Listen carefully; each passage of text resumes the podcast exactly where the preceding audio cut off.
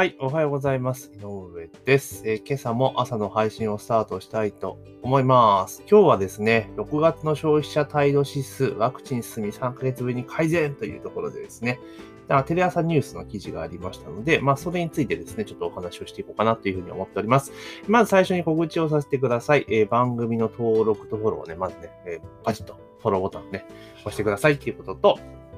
あとは、えー音声の、えー配信、こうやってね、音声配信の始め方をはじ、えーままとめたマニュアルをプレゼントさせていただいておりますので、まあ音声配信の取説というのを、えー配っております。でね、これから音声配信がどんどんどん熱くなってきますので、まあ、その配信の手順をね、まとめたものを、えープレゼントさせていただいております。音声の概要欄に URL がありますので、そちらの方をクリックしていただいて、えーゲットしていただけたらなというふうに思っております。で、今日のテーマは繰り返しになりますが、6月の消費者態度指数ワクチンが進み、3ヶ月ぶりに改善という記事ですね。で、ちょっと冒頭読ませていただきます。えー消費者の心理を表す指数が3ヶ月ぶりに改善しました。内閣府が発表した6月の消し消費動向調査によりますと、消費者心理を表す指数は前の月より3.3ポイント上昇し、3ヶ月ぶりに改善しましたと。で、1度目の緊急事態宣言が解除された昨年の6月、2度目の緊急事態の下で感染が減少した今年の2月に次ぐ3番目の上げ幅ですと。ワクチン接種が進む中、暮らし向きや収入が悪くなると考える人が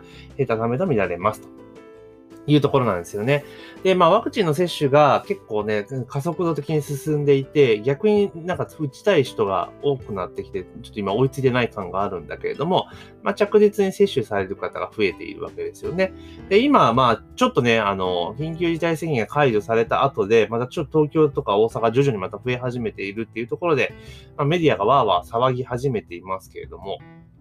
まあ、ここで見なければいけないのは、感染者数よりも、むしろ、え重症化病棟がどうなってるかっていうところが重要なわけですよね。だから感染者が増えたとしても、重症者、もちろんね、感染者が分母が増えれば、それだけに重症者数が増えるんだけれども、基本的には重症者の病床の、ね、逼迫度合いっていうところが一番問題なわけですよね。重症者病棟が埋まりきってしまうと、もう医療は追いつかなくなって崩壊してしまうっていうところは問題だったわけですから、まあそこの部分がいか、どれぐらいね、このワクチンの接種が進んだことによって、まあ改善されているかっていうところがポイントになってくると思うんですよ。だから、ただ単純に感染者数のね、増え方とかっていうのを今までと単純比較しても意味が全くないと思うんですよね。むしろワクチンの接種が進んできている中で考えると、感染者数よりも、むしろ重症化率とかね、そっちの方をかけていった方が、いいのかなというふうに思ってます。だから相変わらずメディアは感染者数、感染者数で、まあね、な、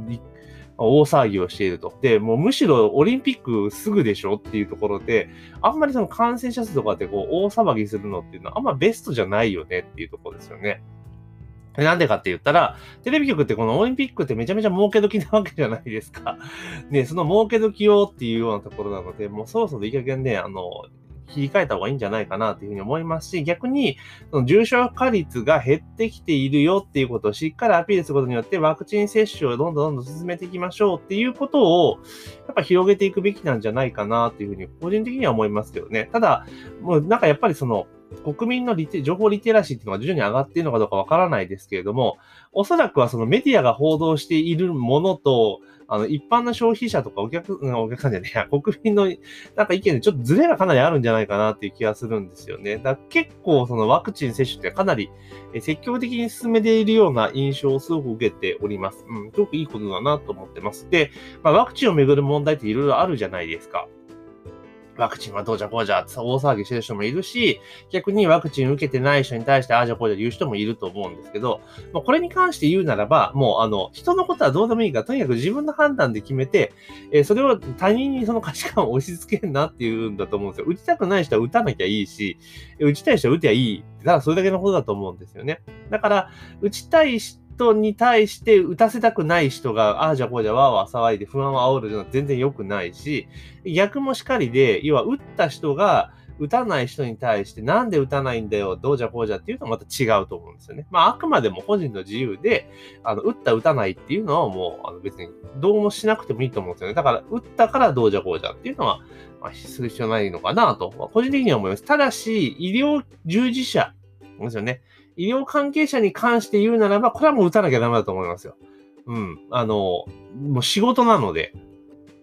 なんか、なんかありましたね。医療従事者の人が、そのワクチンを、医療従事者とかね、その学生とかがワクチンを打つのを拒否すると、まあその後のなんかね、その、なんつうの、配属とか仕事とかそういうところに影響が出ていて、問題だって騒いでる人いると思うんですけど、ええ、医療関係者はダメでしょうって話なんですよね。うん。これ医療関係者がね、その、ウイルスのこう媒介になっちゃいけないわけですから、だから医療関係者も打たなきゃいけないと。で、ワクチンはどうせ打つ打たないっていうのは個人の権利なんだけれど、もしそのワクチンを打ちたくないっていうのであれば、もう医療業界への道っていうのは諦めるべきなんじゃないかな。これは普通に思いますよね。これは職業差別とかそんなもんって全くなくて当たり前のことだと思ったりはします。まあそれはさておき。で、まあこのワクチンが進んでいくことによって、で、確実に、まあ、一つ言えることは、あの、消費は確実に戻ってくるであろうというところですね。で、もちろん今回のコロナの関係でいくと、飲食店とかってめちゃめちゃダメージ受けてますよね。飲食店及び飲食店関連産業。あとはその、なんか舞台とかそういうところに関してはめちゃめちゃ影響は受けている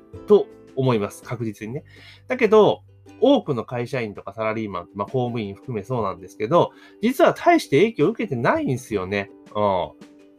日本の圧倒的多数のところで行くと、受けてないんですよ。で別に給料が重くせ減ったわけでもないし、まあ、もちろんボーナスがね、だから、あの、エアライン、航空会社とか旅行会社とかもちろん減ってますけれども、通常の給料、だから給料ですよね。あの普通の。お給料に関しては変わってないわけですよね。うん、だから、それでまあ、結局はお金は、結局そうなってくると何が起こってきてるかっていうと、お金は溜まっていく一方なんですよね。あ溜まっていく一方で、使う場所がない。だから、今消費外食したいとかいろんなことやったことがないから、溜まっていく一方なんですよ。だけど、あの、要は使い場所がない。資金とかにすごく窮しているところもあるのも事実だけれども、一方でそうじゃない層もいるわけなんですよ。うん、だから今回のコロナ関連のことでいくと完全にもう二極化しているんですよね。うん、二極化しているというところなんです。じゃあ、こんな中で、あの、まあ、ワクチンが接種が進んでいて、消費者が消費のね、爆発も起こることは見えているわけですよ。だからもっとワクチンが進んでいって、感染者数がまあ起こってくる、もしくは、えー、重症化率がめちゃめちゃ下がったぞっていうのが出た時点で多分まあかなり変わってくると思います。で、そうなった時に、もちろんその個々の飲食店とかに対しての支援っていうのは引き続きやっていかなければいけないんですが、もう一番手っ取り早いのは、もう前から言ってますけれども、飲食店及び飲食店関連、あとその今回だからコロナでもろに影響を受けた業界に関しては、消費税の納税義務を2年間ぐらい猶予し、援助、あの、免除したいんですよ。2年間。消費税の2年間免除ですよ。これめちゃめちゃでかいと思うんですよね。だからその価格に対して消費税は徴収しますよと。だからその消費消費税の納入っていうところを免除する。だ事業者側の納入義務を免除する。2年間。っていうふうにしたら、一気にキャッシュは溜まるし、あの、回っていくと思うんですよね。うん。だ結局そういうふうにしていった方が、特段なんかその申請とかは別にする必要じゃないですわけじゃないか。申告をするしないの話になってくるので、そうすると行政側の手続きもそんなかからないわけですよね。だからそのまあ、例えばその、なんだろう、えその特例みたいな形にするか、その申請だけは税務署に、各地域の税務署に申請してくださいっていうのはあった方がいいと思いますけれども、まあ、それ以外別に行政の手間かかせるとか、そういうことしなくても、まあいいんじゃないかなと、個人的には思いますよね。そうしたら多分、あの、お店側のお店側がね、今回影響を打った側は、まあ、キャッシュやった10%ですからね、結構でかいですよ、売上の10%。が、まあ、その分全部丸々あらりになるわけですよね。うん。っていうところですよ。そのような形の支援に切り替えた方がいいんじゃないかなというふうに思ったりします。あとは、あの、納税時期ですよね。あの、結局、中間納税とか出てきたりするから、そこの部分とか、社会保険料の納入とかね、そういうところをうまくケアしてあげて、もうその、なんていうかな、えー、もう、ある程度のラインを割り込んでいるところに関しては、もう免除しますよと、納入に関しては。2年間分を免除しますよ。だから例えば、えー、約1年半、まあ、約2年ぐらいになると思うんですね。コロナがまあパッとこう落ち着く。まあ、1年半か2、まあ、2年としましょう。だから、まあ、あの、こっからね、払う分に関しては、2年、今まで2年間分に関して、その返金するとかなるとまた免除面倒なので、こっから先の分に関しては2年間分は、え支払いを猶予じゃなくて免除しますというふうにした方が、いいと思うんですね。だからもう払ったことにしてしまうっていうところですよね。まあ、多分それが一番早いんじゃないかなと思うんですけどね。もちろん現金配ってって、現金配ってどうこうっていうのももちろんあるんだけれども、特に事業者サイドから言うと現金とかそういうの配るよりも、払うものを下げていくっていうのが多分効果はでかいかなっていうふうに思います。で、だからこの消費者の、あのね、消費態度はどんどん改善していって、消費が加速していくわけじゃないですか、この時に。で、そうすればお店側も、まあ、売り上げ伸びてくるわけですよね。その時に、キャッシュアウトするものをどんどん減らしてあげるって施策の方が、店としてはかなり喜ばれるというふうに思ったりはします。だからまあ一番いいのは、あの、そのお店側とかね、そういう今回影響を被ったところの、まあ、社会保険料及び税金の部分に関しては、あの、もう2年間次元で免除すると。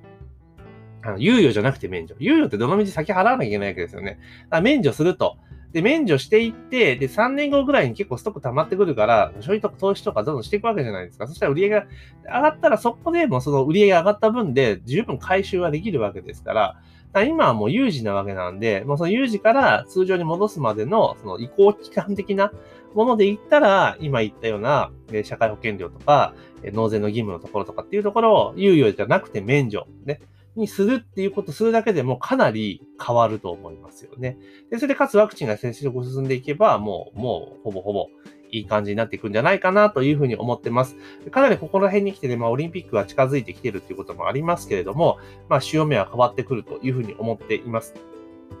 で、もう、決まっていることなので、まあ、あ、じゃあこれ騒いでもしょうがないわけですから、じゃあどうやったら、あの、こう感染を広げないでね、あの、うまく終えることができるかっていう視点で本来やるべきだと思うんですけどね。あの、できない理由とかっていうのを探してね、それでどうすんだどうすんだで突っ込むぐらいだったら、どうやったらこういうコロナ禍の中での世界大会みたいなのを、うん、あの滞りなくできるのかっていうところの、実験できる場ではあるわけじゃないですか。で、この先も感染者って絶対増えてくるわけですから、そう考えると今回の東京五輪っていうのは、すごく世界にいい意味でプラスになる部分が大きいんじゃないかなって、そういう発想でやっぱりやっていくべきだと思うんですけどね。うん、と思います。まあまあ、そのちょっとそういう辺ちょっと置いといたにしても、まあ、ますます、えー、ワクチンが進むことによって経済もね、活性化していきますので、まあ、行政もね、今、今日お話ししたような形での、まあ、支援っていうのをしていくといいんじゃないかなというふうに思ったりします。というところで今日はですね、6月の消費者態度指数がね、ワクチン進み3ヶ月ぶりに改善しましたよって記事がありましたので、まあそれについてちょっと思ったことをお話しさせていただきました。ぜひね、番組の登録とフォローを忘れずにお願いいたします。番組の登録とフォローを忘れずにお願いします。あと、音声配信のね、始め方マニュアルというのね、えー、プレゼントさせていただいておりますので、えー、音声の概要欄にリンクあります。そちらのリンクをクリックしてゲットしていただけたらなというふうに思っております。というところで本日の朝の配信は以上とさせていただきます。今日も一日頑張っていきましょう。